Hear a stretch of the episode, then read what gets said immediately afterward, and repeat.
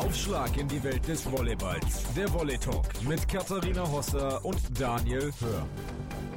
Hallo und herzlich willkommen zu einer neuen Ausgabe des Volley Talks, unserer ersten, Daniel, im Jahr 2023. Darf ich dir noch ein frohes neues Jahr wünschen? Ja, das geht noch. Sind nur 17 Tage vergangen bisher. Das ist in Ordnung.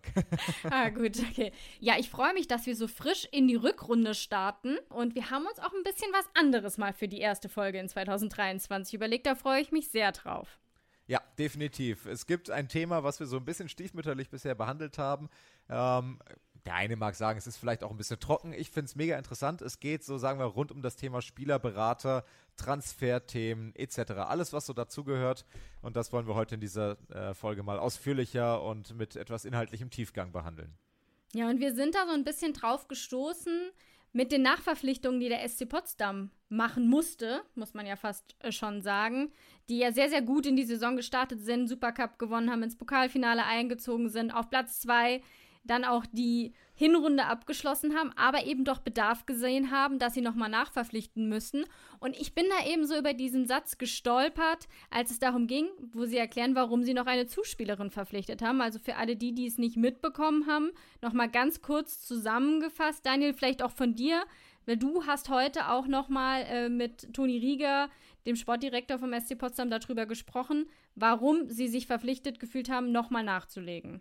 Genau, also Grundlage ist erstmal, dass äh, Megan Wiggers, äh, die Zuspielerin, die zweite Zuspielerin, ähm, hat gesagt, sie möchte nicht mehr für den SC Potsdam spielen. Das lief wohl in der Kommunikation ab, ähm, dass sie gesagt hat, ich möchte nicht mehr für den SC Potsdam spielen, das äh, wohl auch mit psychischen Problemen ähm, begründet hat und ähm, der SC Potsdam sich dann in der Situation gesehen hat, wir haben jetzt eine Spielerin, die nicht mehr für uns spielen kann, spielen möchte und ähm, nachverpflichten muss. Und wir sind dann so ein bisschen drüber gestolpert, dass es dann schon auch sehr offensiv in der Pressemitteilung formuliert wurde.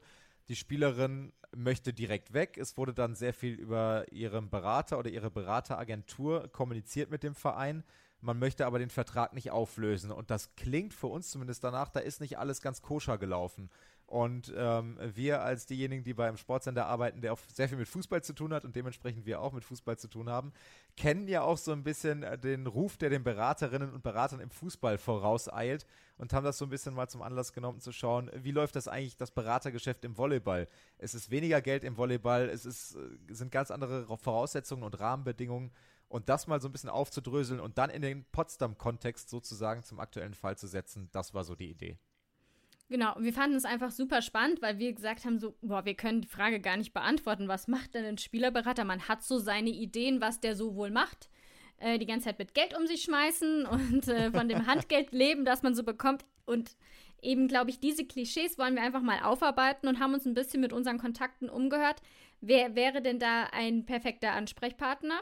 Und da sind wir auf den Spielerberater von zum Beispiel Jennifer Janiska, Maya Stork oder auch früher Denise Hanke gestoßen. Ein Holländer, Theo Hofland heißt er und ist eben ehemaliger Sportdirektor, jetzt Spielerberater und ist da halt tief in der Szene drin und kennt vor allem auch die Bundesliga sehr gut. Das sieht man ja schon an den Spielerinnen, die er auch unter Vertrag hat. Und der war so lieb und hat gesagt, natürlich rede ich mit euch über meinen Job. Und wir haben ihn einfach jetzt mal mit Fragen bombardiert. Wir haben einen Fragenkatalog ausgearbeitet und hoffen, dass der für euch genauso interessant ist wie für uns. Ja, Theo, vielen Dank, dass du dir heute die Zeit nimmst. Wir haben im Vorfeld gesprochen, wir dürfen uns duzen. Das ist so üblich in der Volleyballwelt, dass man sehr persönlich ähm, unterwegs du sitzt gerade in Holland, also äh, liebe Grüße auf jeden Fall ins Nachbarland. Wir haben dich als Spielerberater vorgestellt. Trifft das überhaupt genauso deine Jobbeschreibung? Äh, ja, das trifft das genau. Und mit Nachdruck auch ein bisschen auf Berater, weil das kann man auch Agent nennen oder Manager nennen. Aber ich sehe das viel mehr als ein Beraterjob, als dass ich das äh, Manager oder Agent nenne.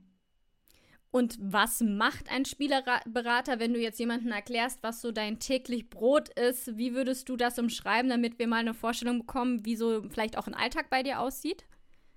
Das ist ein bisschen unterschiedlich, mit wem ich den Tag verbringe.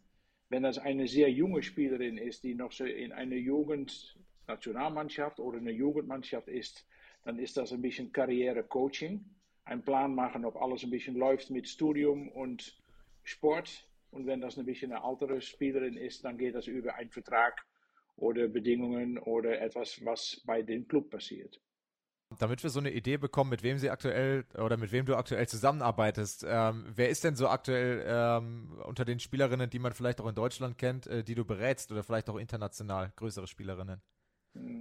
Äh, zum Beispiel, ich habe heute Abend einen Telefontermin mit Jennifer, jetzt heißt sie Janiska, aber ich sage immer noch Gertis.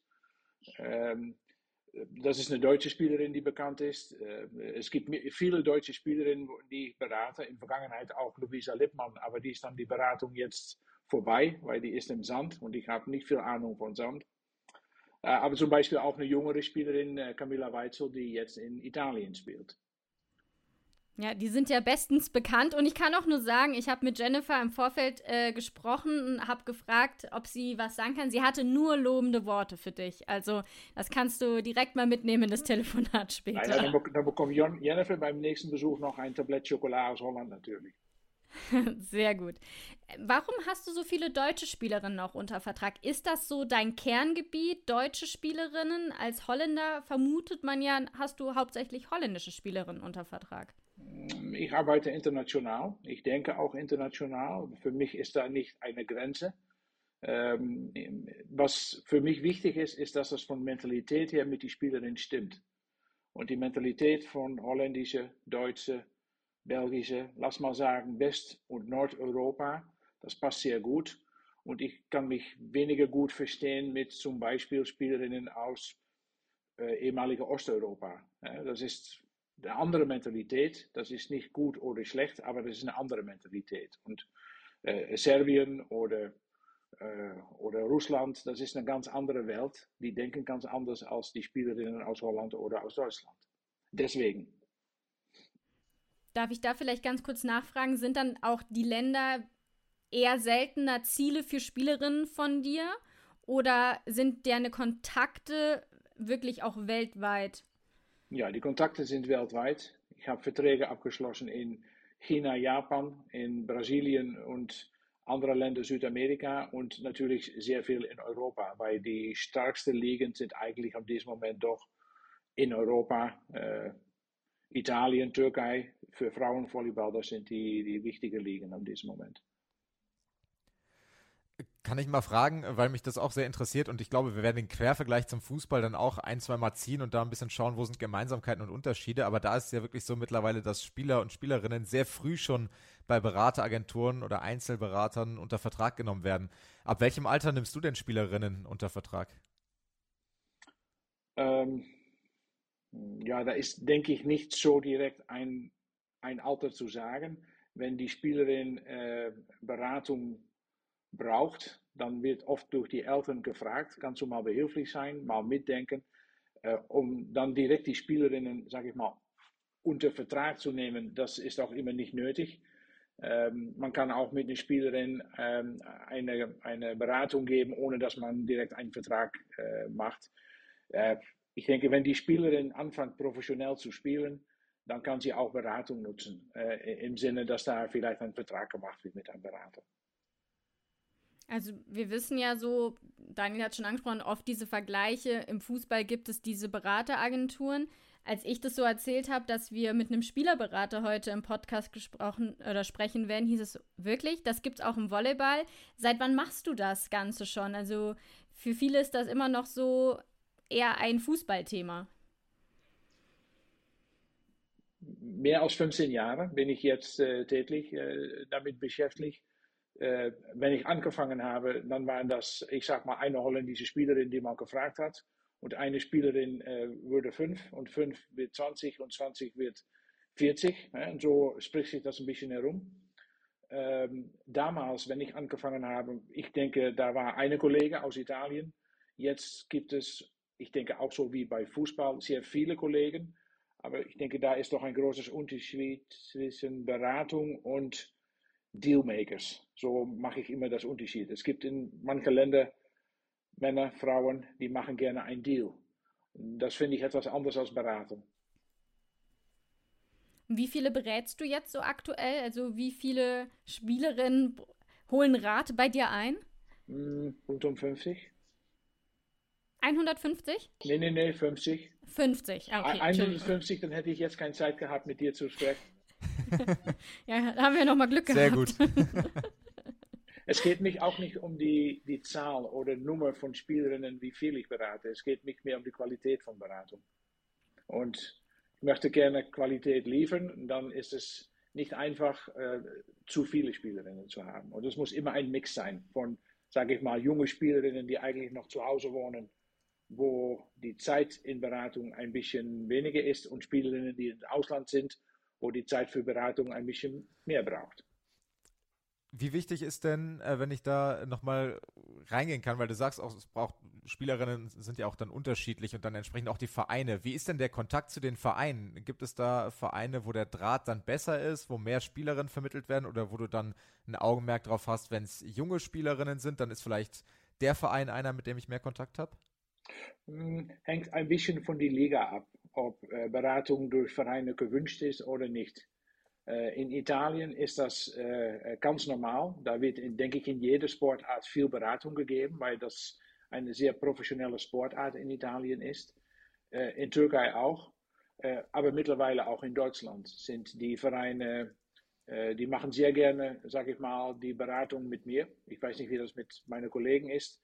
Hängt denke ich, auch ein bisschen davon ab, weil ich ähm, in, in Vergangenheit mit meinem Verein aus Holland auch viel in Deutschland unterwegs war.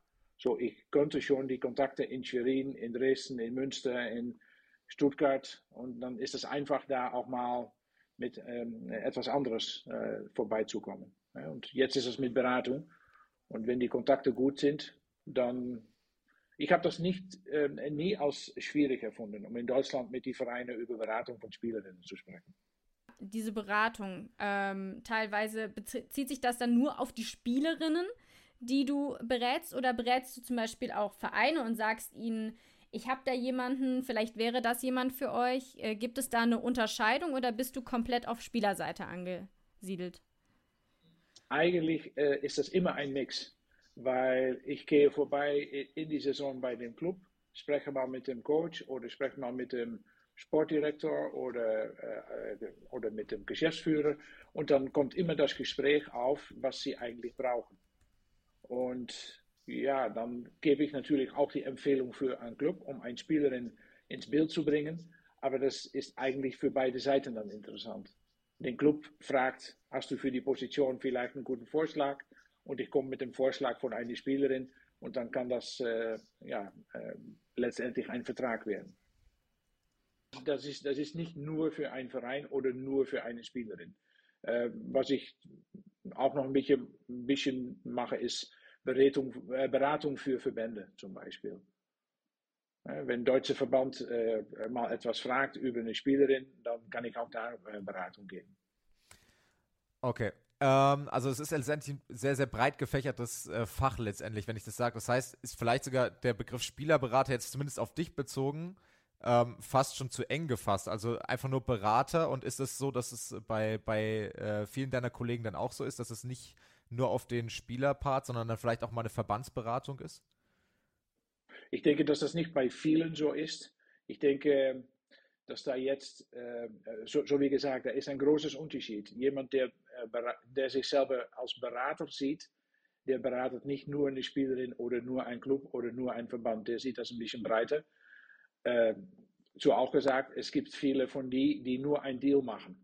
Ja, und, aber das ist, finde ich, eine komplett andere Kategorie. Äh, das, ich will nicht sagen, dass jeder das kann, aber das ist etwas anderes als Beratung. Es geht um die Karriere von die Spielerin. Es geht nicht um meine Karriere oder äh, die Karriere von mein, äh, naja, von mein Geschäft. Das ist etwas anderes. Hm. Im Fußball, äh, wir hatten ja schon gesagt, wir werden den Quervergleich noch ein paar Mal ziehen. Äh, da haben Spielerberater ja nicht immer so dieses positive Image. Ähm, da wird dann auch das ein oder andere Mal gesagt, dass äh, Spielerberater oder Agenten, äh, um den ungeliebten Begriff, sage ich mal, zu nutzen, selber versuchen, so viel wie möglich von dem Geld, was bei Transfers fließt, abzugreifen. Wie ist das denn im Volleyball? Ist das Image der Spielerberater auch so schlecht oder ist das da was ganz anderes? Ich denke, dass das ein bisschen positiver gesehen wird, weil in Volleyball dreht es um viel, viel weniger Geld. Und ich denke, dass das das Problem bei Fußball ist. äh, das große Geld ist eigentlich, worum es immer bei Transfers dreht. Und dass da Berater, sage ich mal, bei großen Transfers von, ich sag mal was, von Bayern München nach Real Madrid 10 Millionen Fee empfangen, das ist Wahnsinn. Das muss eigentlich nicht so sein. Ich denke, das ist ein bisschen auch weggeschmissenes Geld. So wie ich es auch weggeschmissenes Geld finde, dass ein Spieler in äh, Saudi-Arabien 200 Millionen verdient. Dann denke ich auch, in welcher Welt ist Fußball äh, jetzt angekommen? Und im Volleyball ist das alles, äh, sage ich mal, viel normaler. Von Gehalte, von Professionen und so weiter. Ist das Grundmodell sich aber trotzdem ähnlich? Also wenn ein Transfer stattfindet, dann bekommst du eine Provision oder wirst du einfach von den Spielerinnen wie ein, weiß ich jetzt nicht, von jeder Spielerin mit einem bestimmten Monatsgehalt sozusagen bezahlt dafür, dass du die Beratung über das Jahr machst? Bei Volleyball gibt es eigentlich keine Transfersummen. Äh, in Volleyball wird nicht eine Spielerin äh, wechseln von Club A nach Club B und da wird dann eine Transfersumme äh, bezahlt. In Volleyball werden die Verträge ähm, nicht so langjährig gemacht.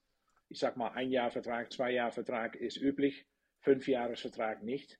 Und in Fußball machen die das nur, um dann eine Transfersumme zu machen, wo über den Agent Geld verdient. In Volleyball bekomme ich meine äh, Fee, meine Provision über das Gehalt von die Spielerin. So, es ist nicht ein, ein äh, Provision über Transfersumme, es ist Provision über äh, ein Gehalt. Im Fußball gibt es ja auch diese klassischen Transferfenster, dass man sagen kann, jetzt ist wieder Hochphase momentan. In der Bundesliga ähm, ist fast noch Saisonpause, jetzt geht es langsam wieder los und so. Dann ist immer die heiße Phase, auch nochmal Spieler zu transferieren.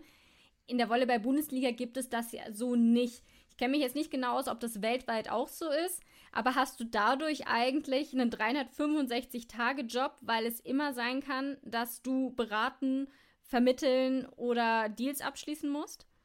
Ja, ich habe einen 365-Tage-Job, weil äh, in jeder Phase von Jahr gibt es bestimmte Sachen, die geregelt werden müssen.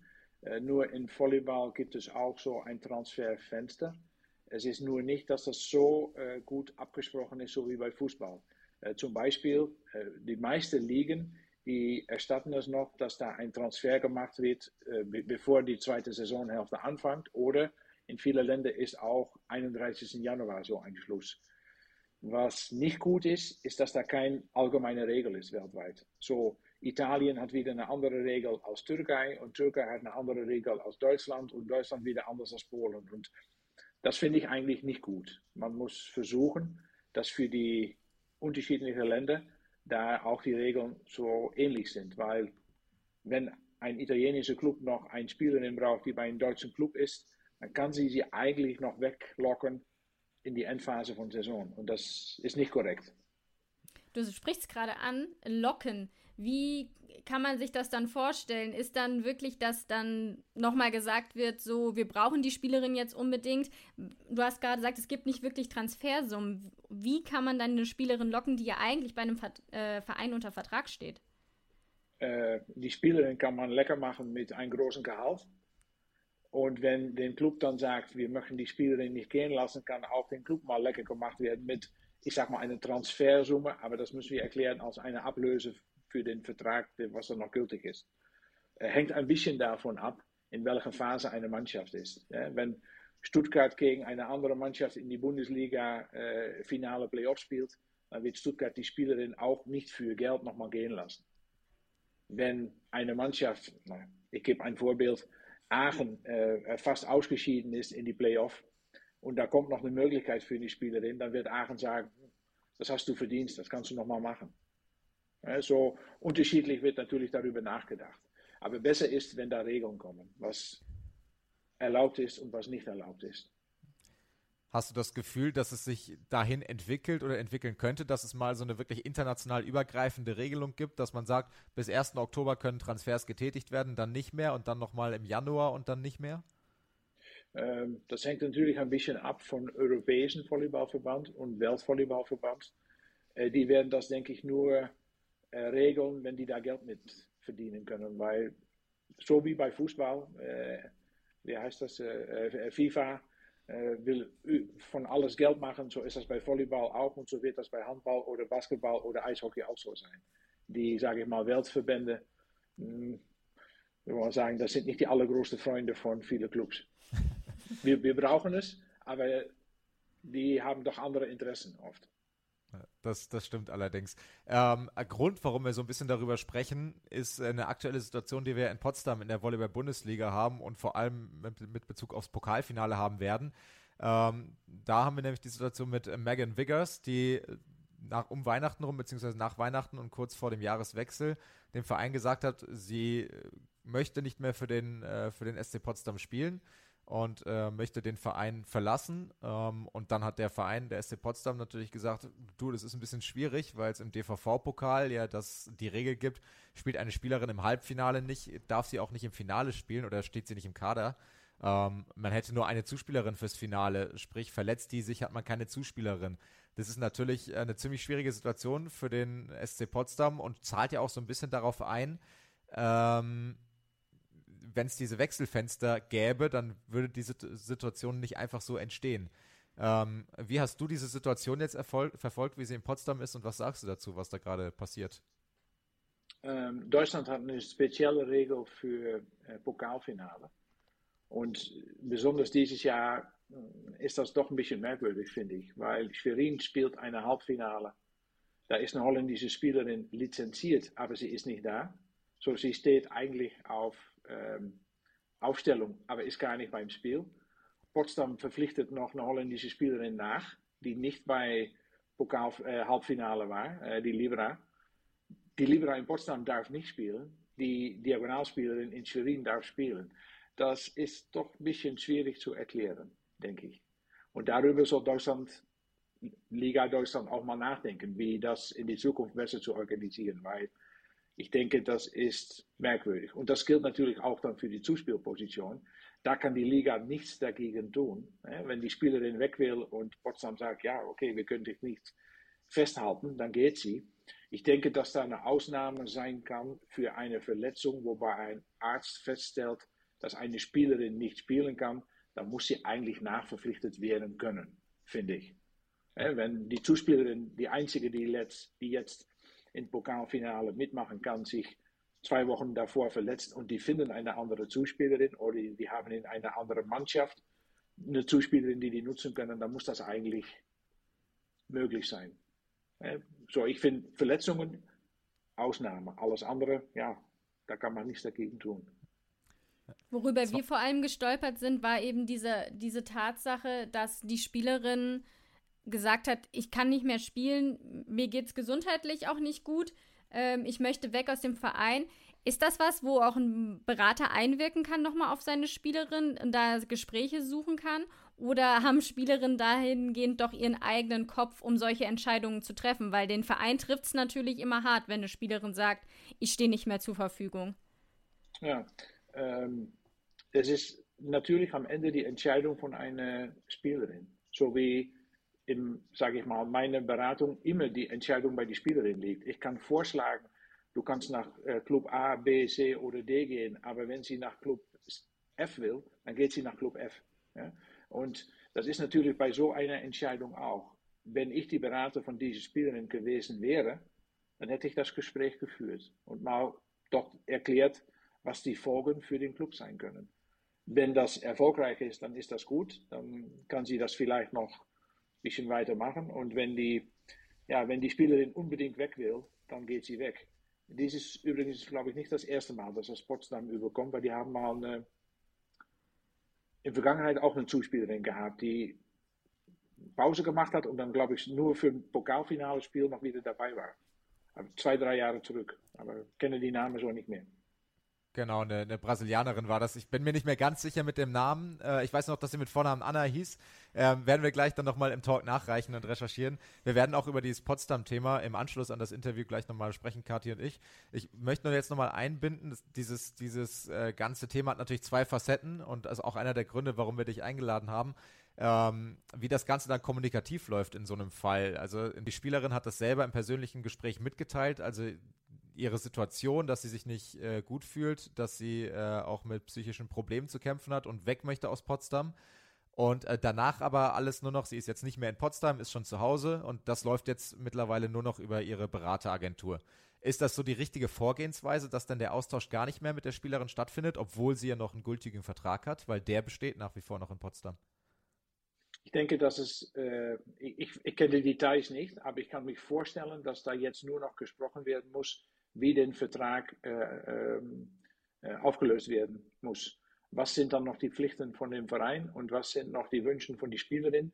Und ich denke, dass da der Berater äh, im Blick kommt und der Berater ist eigentlich dann Zwischenperson, zwischen Club und Spielerinnen, dass das nicht, sage ich mal, äh, ein Gefecht wird. Ich würde dafür sorgen, dass das nie ein Gefecht wird. Und dann denke ich, dass da eine Rolle für die Berater ist. Und dann ist es auch normal, dass die Spielerin jetzt nicht mehr selber darüber spricht, wenn sie schon weg ist aus Potsdam. Hattest du schon mal eine Situation mit der Spielerin, weil man muss ja auch sagen, manchmal gibt es ja Phasen im Leben, wo es vielleicht einfach nicht passt, aber man später vielleicht zurück möchte in den Volleyballsport. Hattest du das vielleicht auch schon mal, wie man mit so einer Situation umgeht? Weil man muss ja auch natürlich schauen, wie man für den Verein rüberkommt, dass man die Möglichkeit eventuell hat, später mal wieder woanders einen Vertrag zu bekommen. Gehört das auch so zu deinem Portfolio, so ein bisschen ähm, die, die Außendarstellung und auch die Kommunikationsweise von Spielerinnen, dass es möglichst äh, positiv und professionell rüberkommt? Ja, ich finde, das ist ein Teil von meinem Job. Wenn ich die Beratung mache, dann muss ich Beratung von A bis Z machen und nicht irgendwo halbwegs aufhören. Und das ganze Prozess äh, muss begleitet werden. Und in so einem Fall braucht man oft sehr viel Diplomatie. Weil, wenn das meine Spielerin wäre, dann will ich gerne, dass die Spielerin immer noch froh ist, dass das abgeschlossen ist. Und ich will auch, dass dem Verein äh, möglichst eine andere Spielerin finden kann, um das wieder äh, weiterzumachen äh, in die Saison. Und was ich gesehen habe, ich war letzten Samstag in Potsdam, da ist schon wieder eine neue Spielerin. Und naja, nur schade, dass sie nicht im Pokalfinale spielen kann. Wir wollen jetzt mal so ein bisschen auch wieder von Potsdam wegkommen und nochmal allgemeiner auch sprechen. Also wir haben ja gerade schon gesprochen, ähm, es kann die Problematik geben. Es gibt aber auch die Problematik, die wir schon mit der einen oder anderen Spielerin und Spieler hier im Podcast besprochen haben ähm, die vor allem im Ausland schon ihre Erfahrungen gesammelt haben, dass es Vereine gibt, ähm, je nach äh, Liga kommt das häufiger oder weniger häufig vor, die nicht pünktlich zahlen und dass deshalb auch äh, Ligen wie die deutsche Volleyball-Bundesliga sehr geschätzt ist bei, äh, bei den Spielerinnen und Spielern. Wenn jetzt so eine Situation bei einem deiner Spielerinnen eintritt, äh, wenn jetzt beispielsweise Jennifer Janiska nicht mehr bezahlt werden würde vom Dresdner SC, schreitest du dann ein? Ja, da äh, steht etwas äh, geschrieben in einem Vertrag in Deutschland ist das eigentlich, sage ich, alles sehr pünktlich aufgeschrieben und muss ich die deutsche Mannschaften auch nachgeben, dass das auch sehr pünktlich bezahlt wird. Ja, da ist mal eine Ausnahme, aber in Deutschland gibt es sehr wenig Ausnahmen. So, bravo Deutschland. Äh, eine deutsche Spielerin, die dann ins Ausland geht, die ist gewöhnt, dass alles sehr pünktlich ankommt. Und ich bereite die Spielerin da auch vor. Dass in Italien zum Beispiel dass alles nicht so auf dem Tag ernst genommen wird. Das kann mal sein, dass es ein bisschen später kommt. Dann steht in einem Vertrag auch geschrieben, wenn es sehr viel später kommt, was dann die Folgen sind. Und im schlimmsten Fall wird das ein Fall, äh, wird, wird das eine Klage mit einem Anwalt. Äh, wenn, es, wenn da keine Lösung gefunden wird, ja, dann muss das Geld doch bezahlt werden. Und CEV und FIVB haben da jetzt ein System, wo anders angefragt werden kann. Äh, manchmal reicht das, kann auch mal sein, dass das über einen privaten Anwalt äh, geregelt werden muss. Wenn es sein muss, dann habe ich auch keine Angst, gegen einen Club eine Klage anzufangen mit einem Anwalt, weil das ist ja nicht Schuld von mich oder Schuld von die Spielerin, dass nicht bezahlt wird. So, wenn es sein muss, dann muss da geklagt werden, weil die Spielerin und dem Club haben einen Vertrag geschrieben und da steht deutlich reingeschrieben, wie das mit Zahlungen sein muss. Wenn einer sich dann nicht anhält, okay, dann kommen da die Konsequenzen. Also wir sehen schon, der, der Job von dir ist super vielfältig. Also man weiß gar nicht, wie viele Abschlüsse braucht man denn, um möglichst guter Spielerberater zu sein. Am besten einen in Finanzwesen, in Jura, in Kommunikation. Äh, kannst du uns da vielleicht mal abholen, wie so da vielleicht auch für dich so der Weg hingeführt hat? Ähm, ja, den Weg ist gekommen, weil ich in meiner Stadt äh, eine Volleyballmannschaft geleitet habe, als Geschäftsführer, Sportdirektor. und war damit viel unterwegs, habe so meine Kontakte in Europa gefunden. Äh, ich bin original nicht äh, ähm, äh, auf die Universität für äh, Sportagent oder Berater gewesen. Das ist so reingekommen. Und so wie gesagt, ähm, ich habe damals äh, meinen eigenen Job aufgehört und bin weitergegangen als Volleyballagent, Berater. Ähm, ich frage natürlich auch bei Fachleuten immer mal nach. Ich kenne ähm, nicht jedes Moment 100% genau das deutsche Steuerrecht. Das versteht doch keiner. nee, aber da kann man doch die Beratung auch wieder bei einem Experte in Deutschland fragen. Und so gilt das natürlich für viele Sachen, wobei ich auch äh, einen Anwalt brauche, wenn da geklagt werden muss. Und vieles kann ich selber klären. Äh, ich denke, dass ich auch Diplomat sein kann, aber äh, manchmal gibt es Sachen, die man nachfragen muss. Und ich habe kein besser einmal gut nachgefragt, dann dass ich das selber schlecht berate.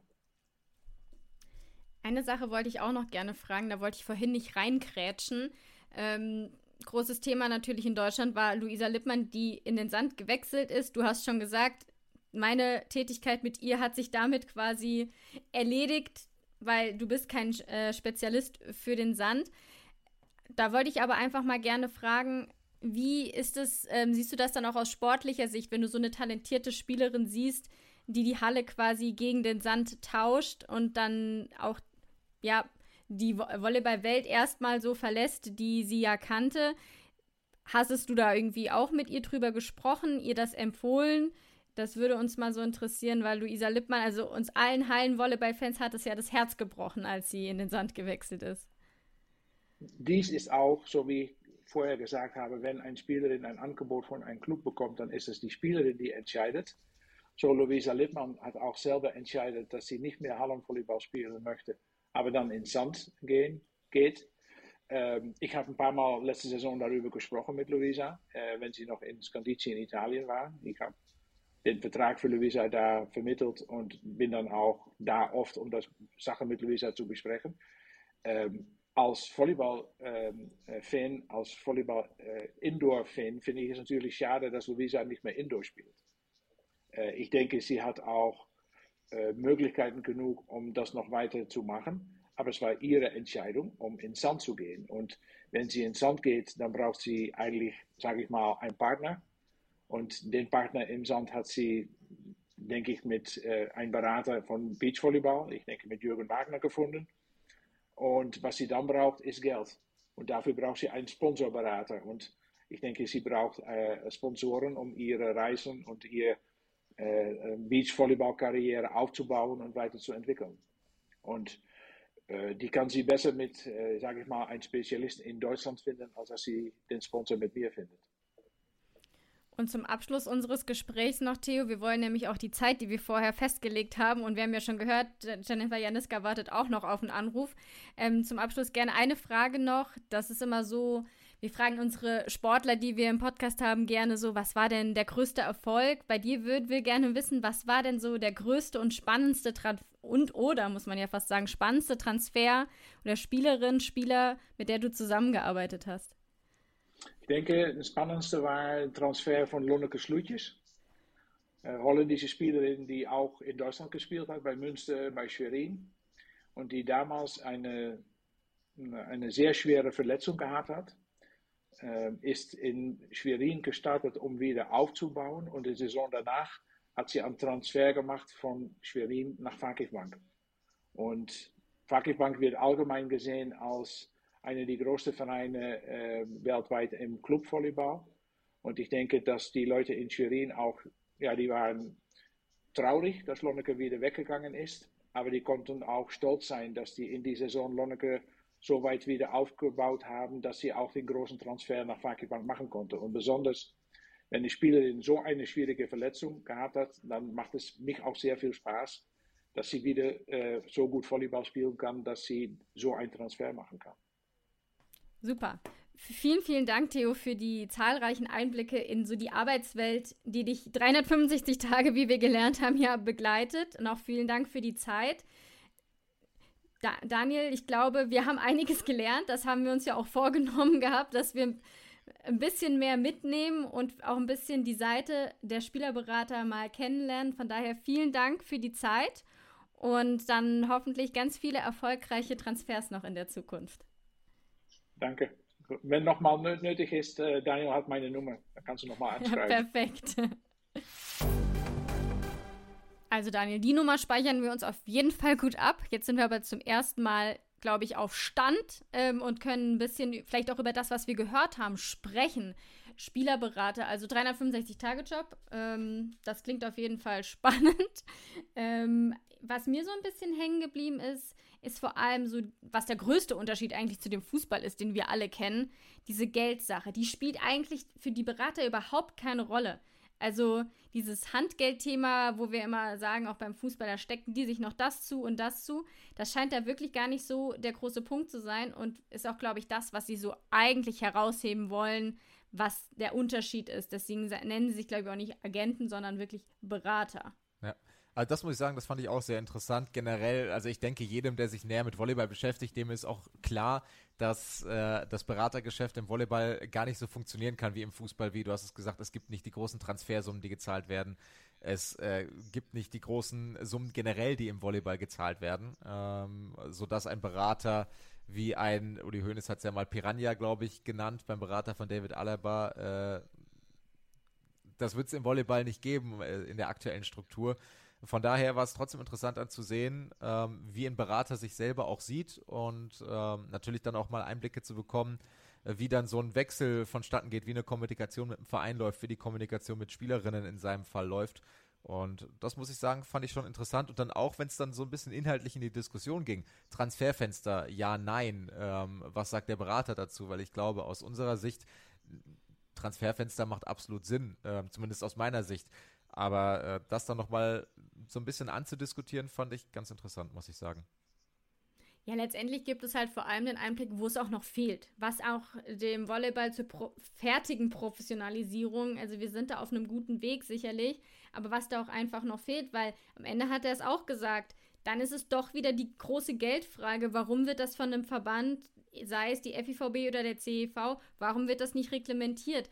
Und am Ende ist es halt dann doch immer genau diese Frage, aber ich glaube, dass das halt wirklich so ein großes Thema ist, solange es so krasse Ungleichheiten in der Volleyballwelt gibt. Äh, man merkt es ja alleine, was für Gehälter gezahlt werden in den großen Ligen und mit was man sich beschäftigen muss in den noch etwas kleineren Ligen, wird es da immer Probleme geben. Aber nichtsdestotrotz, so unser Learning daraus ist, also man fände es auch als Spielerberater nicht schlecht, wenn es diese Transferfenster gäbe. Dann könnte man halt auch so ganzen Problematiken, wie wir sie eben am Anfang besprochen haben, mit dem SC Potsdam vielleicht auch entgegenwirken. Oder meinst du, dass es zu solchen Situationen auch mit Transferfenstern kommen kann? Weil letztendlich war es in dem Fall ja trotzdem so, dass die Spielerin sagt, sie möchte weg. Ob das jetzt äh, gesundheitliche Probleme, Spielanteilprobleme oder menschliche Probleme mit dem Verein oder sowas, das kann ja immer unterschiedlich sein. Ähm, die Probleme gefühlt kann es doch auch immer geben, selbst wenn es laufende Verträge gibt. Absolut. Also ich finde, das Thema hat dann auch einfach mehrere Ebenen. Also äh, der SC Potsdam ist da natürlich auch so ein bisschen gebrandmarktes Kind, ähm, was vorzeitige Abgänge angeht. Ähm, wir erinnern uns an Vanessa Akbotabi, die dann äh, nach einer guten Halbsaison sehr, sehr schnell weg wollte ins Ausland. Das hatte meines Wissens nach auch private Gründe und das hat der SC Potsdam ja dann auch gemacht und sie ist dann nach Frankreich gewechselt. Ähm, dann hatten sie die Situation mal äh, mit Anatiemi Takagui, die dann weg wollte, die Heimweh hatte, auch während der laufenden Saison. Und da muss man natürlich schauen, wie sind die Sachen gelagert. Ähm, bei Vanessa Aquatabi bin ich nicht in den Details drin, deshalb maße ich mir jetzt nicht an, bei ihr genau zu sagen, weshalb sie gewechselt ist. Ähm, genau. Aber es ist natürlich so, wenn ich sage, mein Freund oder mein Partner spielt vielleicht ähm, in Italien und ich möchte auch nach Italien. Ähm, gibt ja das ein oder andere Pärchen, was sich im Volleyball bewegt. Hanna Ortmann fällt mir da auch spontan ein mit ihrem Partner, der ja auch Volleyballer ist. Ähm, sind ja nicht die einzigen, so dass man dann irgendwie in der Nähe voneinander spielen möchte. Christian Fromm und Maren Fromm, ehemals Brinke, haben das ja auch gemacht in der Türkei. Ähm, aber das kann man ja dann planen und dann zur neuen Saison zu einem Verein gehen ich finde, psychische Probleme sind da ein bisschen anders gelagert. Ähm, sei es Heimweh, sei es ähnliches, weil du das nicht planen kannst. Das kommt und das geht dann hoffentlich wieder, im Zweifel mit psychologischer Betreuung. aber das kannst du natürlich nicht steuern. Was aber natürlich schon ähm, so ein bisschen oder wo dann Wechselfenster natürlich schon greift ist und das ist auch der Grund, auch das nochmal wichtig hinauszustellen, weshalb der SC Potsdam den Vertrag äh, nicht ohne weiteres jetzt einfach äh, auflöst, sage ich jetzt mal, oder weshalb er sagt, wir halten sie weiter unter Vertrag, dass ähm, eine Spielerin oder ein Spieler äh, so etwas vorschiebt, um einen Wechsel zu erzwingen, den man machen möchte, um eventuellen Strafzahlungen etc. aus dem Weg zu gehen, dass man sagt, oh, ich habe irgendwelche Probleme oder privat oder sonstiges und man überhaupt die Möglichkeit dann hat, sowas vorzuschieben, um mitten während der Saison zu wechseln. Da würde der Riegel natürlich schon vorgeschoben werden durch ein Transferfenster. Das heißt natürlich nicht im Umkehrschluss, ähm, dass der SC Potsdam das jetzt vorwirft, also dass sie sagen, äh, Megan Vigors, die äh, simuliert nur, die hat das nicht. Das ist äh, in keinster, in keinster, das ist nicht der Fall, so einfach formuliert. Aber trotzdem ähm, willst du natürlich als Verein vermeiden, dass jemand sagt, ich möchte hier nicht mehr spielen, mitten während der Saison und dann zwei Wochen später beim nächsten Verein unterschreibt. Und deshalb kann ich auch bis zu einem gewissen Zeitpunkt oder bis zu einem gewissen Grad nachvollziehen, weshalb der Potsdam, äh, SC Potsdam erstmal sagt, der Vertrag bei uns besteht weiter. Und natürlich wird es jetzt Kommunikation mit dem Berater und dem Management geben von Megan Wiggers äh, zu einer möglichen Vertragsauflösung. Aber dass das nicht ohne weiteres gemacht wird, finde ich völlig in Ordnung. So, jetzt habe ich zweieinhalb Minuten, fast drei Minuten geredet, jetzt darfst du wieder. ja, ein bisschen daran anschließen, aber dann finde ich, wäre ja auch eine Spielerin, ehrlich gesagt, unglaubwürdig wenn sie dann auf einmal sagt, ich habe psychische Probleme, möchte krankgeschrieben werden oder sie wird krankgeschrieben, weil sie nicht spielfähig ist und würde dann wechseln. Das ist ein bisschen das, worauf ich anspielen wollte, auch mit Theo, dass man da natürlich auch schauen muss, wie verkauft sich meine Spielerin und da Berater auch unterstützend zur Seite stehen müssen. Das sind teilweise junge Mädchen, die ihrem Traum Volleyballspielen nachgehen wollen und vielleicht auch nicht über Konsequenzen nachdenken. Das finde ich dann halt auch immer was man auf der anderen Seite auch immer beachten müsste, weil man muss ja jetzt klar sagen, der SC Potsdam bringt sich jetzt in eine Situation, eventuell auch finanzielle Einbußen ja einzugehen, weil man eben sagt so, pass auf, wir würden dich ja unterstützen, du hast dich doch immer hier gut äh, eingefügt, du hast super gespielt, wenn du reinkamst, wir geben dir auch die Chance, aber wenn dann auch von der Spielerin auf der anderen Seite nichts kommt, dann muss man natürlich auch über Lösungen nachdenken. Da bin ich sehr, sehr gespannt, wie das noch ausgehen wird. Ähm, jetzt haben sie sich erstmal neu verpflichtet. Hast du den Namen schon geübt, wie man ihn richtig ausspricht? Noch nicht, aber daran anschließend noch äh, die ganz wichtige Info. Gut, dass du es nochmal angerissen hast. Der SC Potsdam hat ähm, im Gespräch heute mit Toni Rieger, wurde mir das dann auch nochmal kommuniziert, hat mehrere Angebote auch der Spielerin gemacht, äh, Megan Wiggers, gesagt, hey, wir würden dir anbieten, psychologische Betreuung zu organisieren. Wir würden dir anbieten, du kannst in die Heimat und kommst nur fürs Pokalfinale wieder zurück, weil die Situation, vorhin auch schon angerissen, ist jetzt natürlich, man hat erstmal nur eine Zuspielerin fürs Pokalfinale. Was passiert, wenn die sich verletzt? Ist ähnlich wie mit Anatiemi Takagui damals. Ähm, muss man jetzt auch schauen, wie man damit umgeht. Also, und äh, da hat man vielfältig versucht, der Spielerin äh, Lösungswege zu präsentieren, dass zumindest bis zu diesem Pokalfinale das Vertragsverhältnis nicht nur fortzuführen, sondern dann auch einen sportlichen Einsatz äh, zu gewährleisten. Und äh, da ist man wohl auf sehr taube Ohren gestoßen. Und da kann ich dann die Frustration auch nochmal ein bisschen nachvollziehen und dann auch, dass man den Vertrag nicht ohne weiteres auflöst. Das spielt da natürlich alles mit rein. Das nochmal als Ergänzung dazu. Und nein, ich habe den Namen noch nicht geübt. Ich könnte es jetzt probieren, aber es wäre, glaube ich, eher peinlich. Bis, bis aber es ist eine Kanadierin, 31 Jahre alt. Wir freuen uns sehr, wenn wir sie auch in den Spielen, sowohl auf Sport 1 Extra als auch im Sport 1 Free TV, dann auch mal näher kennenlernen, sehen, wie sie spielt, wie sie in das System vom SC Potsdam eben auch reinpasst. Ähm, da freuen wir uns dann sehr drauf. Auf alle neuen Spielerinnen, also eine neue Libera gibt es ja auch noch im Kader. Also ähm, das war sehr, sehr spannend, fand ich. Ein äh, aufregender Jahresbeginn. Und vor allem mit Blick ja eben auch, was jetzt noch alles ansteht. Also die zweite Saisonhälfte ist gestartet. Ähm, jetzt quasi nochmal alle einmal durch und dann schauen wir mal, wer am Ende in den Playoffs steht. Und der Kampf sowohl vorne an der Spitze, wer geht als Nummer 1 am Ende in die Playoffs, als auch wer kommt in die Playoffs, der ist ja super spannend. Also es sind natürlich wieder die üblichen Verdächtigen, die eben um diese begehrten Plätze kämpfen. Das wird schon eine spannende Rückrunde. Absolut, ja, ich bin auch äh, wirklich voller Vorfreude. Äh, auch vor allem auf die ganzen direkten Duelle wieder, wenn wir uns die Tabelle anschauen. Stuttgart auf 1, 33 Punkte. Potsdam auf 2, 32 Punkte. Schwerin auf 3, 30 Punkte. Das ist eng, das ist geil, das macht Spaß. Und auch in den direkten Duellen ähm, geht das immer wirklich heiß und eng äh, zu. Und das macht wirklich Laune und wirklich Spaß äh, zuzuschauen und das so ein bisschen zu verfolgen. Gerade Schwerin, muss ich sagen, die ich am Anfang der Saison ehrlich gesagt ein bisschen weiter hinter Potsdam und Stuttgart gesehen habe. Ähm, Finde ich sehr spannend, wie stark die das machen und wie gut die hinten dran sind. Oder was heißt hinten dran? Wie gut die auf Augenhöhe letztendlich sind mit Potsdam und Stuttgart. Und ähm, am Ende des Tages wird das, glaube ich, eine richtig geile Rückrunde, eine spannende Rückrunde und auch der Kampf um die Playoffs. Wiesbaden hat jetzt vier Spiele in Serie gewonnen, viermal sogar 3-0 in Serie gewonnen gegen die direkte Konkurrenz, sei es dann äh, Aachen haben sie geschlagen, sie haben äh, Neuwied geschlagen, die an dem Tabellenende stehen, mit den Playoffs nichts zu tun haben werden. Aber sie haben viermal hintereinander halt eben so ein 3-0 eingefahren. Und das musst du auch erstmal machen, wenn du um die Playoffs kämpfst. Dann Suhl, Vilsbiburg, alle sind da irgendwie dran und drin im Kampf um die Playoffs. Auch das wird richtig spannend und da können wir uns, glaube ich, auf eine sehr, sehr äh, ja, themenreiche Rückrunde freuen. Also auch der SSC Palmberg-Schwerin hat ja nochmal nachverpflichtet auf der Diagonalposition.